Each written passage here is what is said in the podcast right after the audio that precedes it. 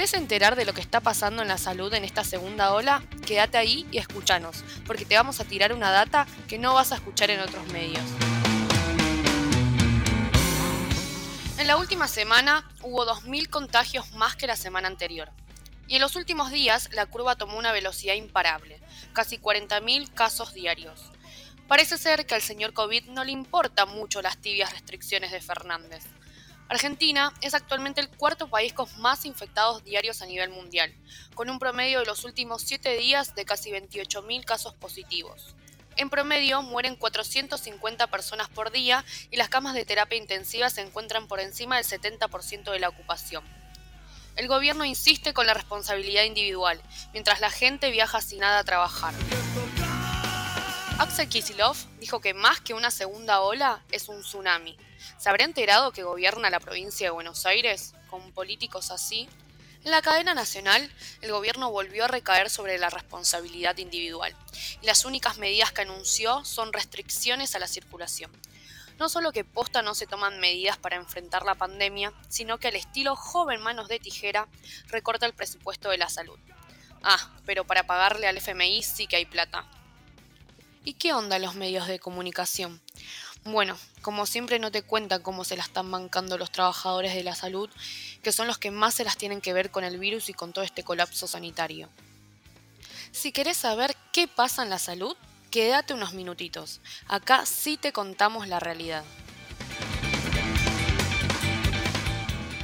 Esta crisis sanitaria, por supuesto, afecta a los hospitales de la zona y los trabajadores lidian con esa situación día a día.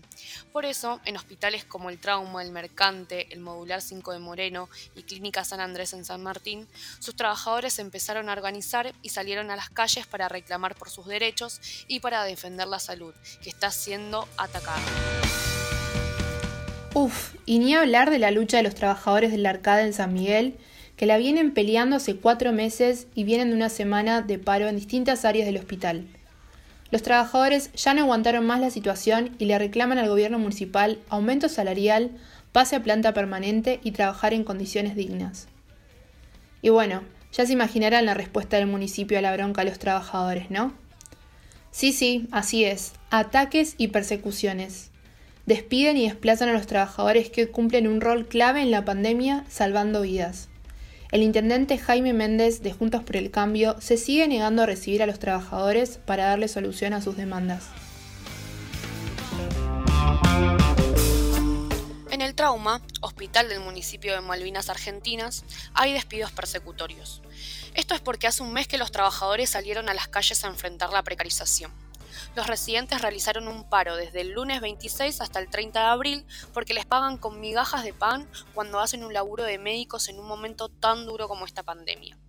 También exigían mejores condiciones de trabajo. La única respuesta que dio el intendente Nardini del Frente de Todos hasta el momento es aprietes y persecución. Los trabajadores del Hospital Modular 5 de Moreno también vienen reclamando mejores condiciones estructurales para hacer frente a la pandemia. Pero no solo eso, sino que hace cinco meses más de 50 trabajadores no cobran su sueldo.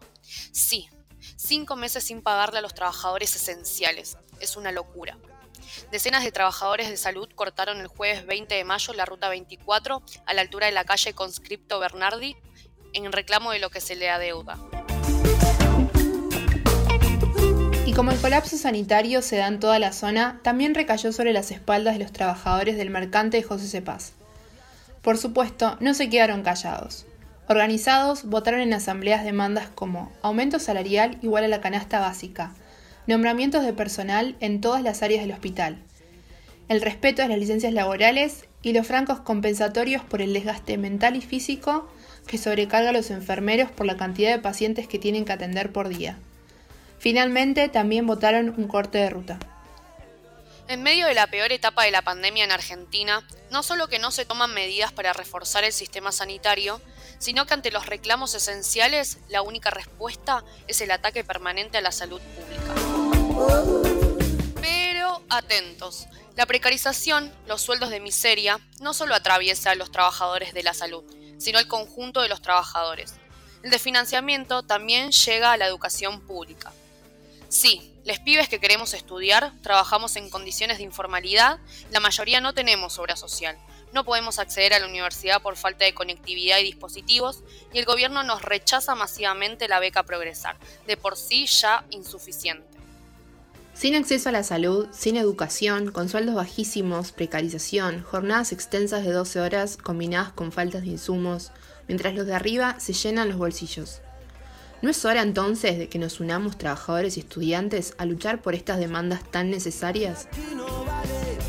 Un ejemplo de que cuando esto ocurre se puede lograr grandes cosas es lo que pasó con la lucha de los elefantes autoconvocados de Neuquén quienes, junto al apoyo de toda la comunidad y otros trabajadores en lucha, cortaron la ruta estratégica del petróleo, hicieron asambleas interhospitalarias, comité de acción y de esta manera lograron arrancarle al gobierno el 53% de aumento salarial, mientras que los sindicatos los querían entregar por un 12%.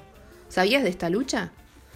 En este contexto de pandemia y para buscar una salida más justa a todo este colapso sanitario, hay que tomar medidas urgentes como la centralización del sistema de salud y de esta manera unificar todos los recursos del sistema sanitario público y privado al servicio de la pandemia.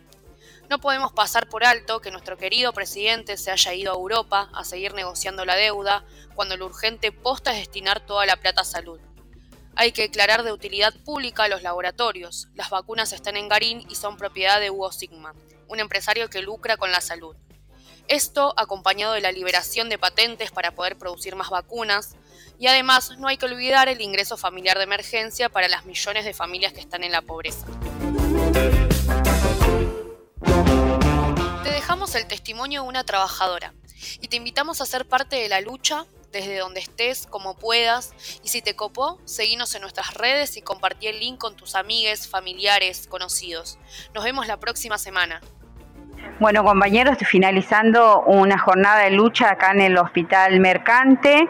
Este, acá mandarles un abrazo, la solidaridad y el deseo de que nos podamos encontrar en la lucha, compañeros, de ver de la forma de coordinar este, con los de Malvinas, con los del Arcade, este, siguiendo el ejemplo de, de, Neuquén, de los elefantes de Neuquén, para ver este, cómo salimos unidos eh, en esta lucha. Eh, nuestra fuerza, nuestra solidaridad, nuestro acompañamiento para todos ustedes. Sabemos por el difícil momento que están pasando, de aprietes y, de persecución. Este, que no es nuevo esto en, las luchas, este, pero los queremos acompañar y nuevamente invitarlos a que podamos ser uno solo en esto, ¿sí? Eh, mucha fuerza compañeros, sigan adelante, la lucha continúa, no, recién empieza y hasta la victoria, ¿sí?